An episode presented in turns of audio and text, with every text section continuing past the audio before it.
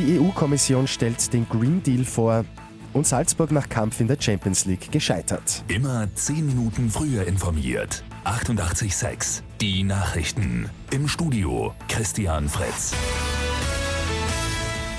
EU-Kommissionspräsidentin Ursula von der Leyen stellt heute den sogenannten Green Deal vor, also den Plan für ein klimaneutrales Europa bis 2050. Bis 2030 soll der CO2-Ausstoß halbiert werden.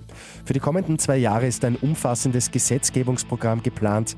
Die Energieversorgung etwa, aber auch Verkehr und Landwirtschaft sollen klimafreundlich umgebaut werden. Der FC Salzburg hat den Aufstieg ins Achtelfinale der Fußball Champions League verpasst. Die Salzburger haben den FC Liverpool 90 Minuten lang gefordert. Am Ende hat sich die Klasse des Titelverteidigers aber durchgesetzt. Die Engländer gewinnen mit 2 zu 0. Für Salzburg geht es damit im kommenden Jahr in der Europa League weiter. Eine Studentengruppe hat gestern den Festsaal der TU Wien besetzt. Sie haben ein höheres Unibudget gefordert, außerdem das Aus von Zugangsbeschränkungen und Studiengebühren. Nach rund sechseinhalb Stunden hat die Polizei den Saal geräumt.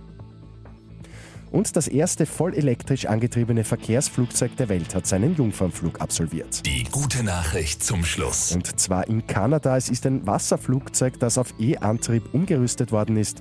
Bevor der Antrieb aber in Serie gehen kann, braucht es noch weitere Tests. Mit 886 immer 10 Minuten früher informiert. Weitere Infos jetzt auf Radio 886 AT.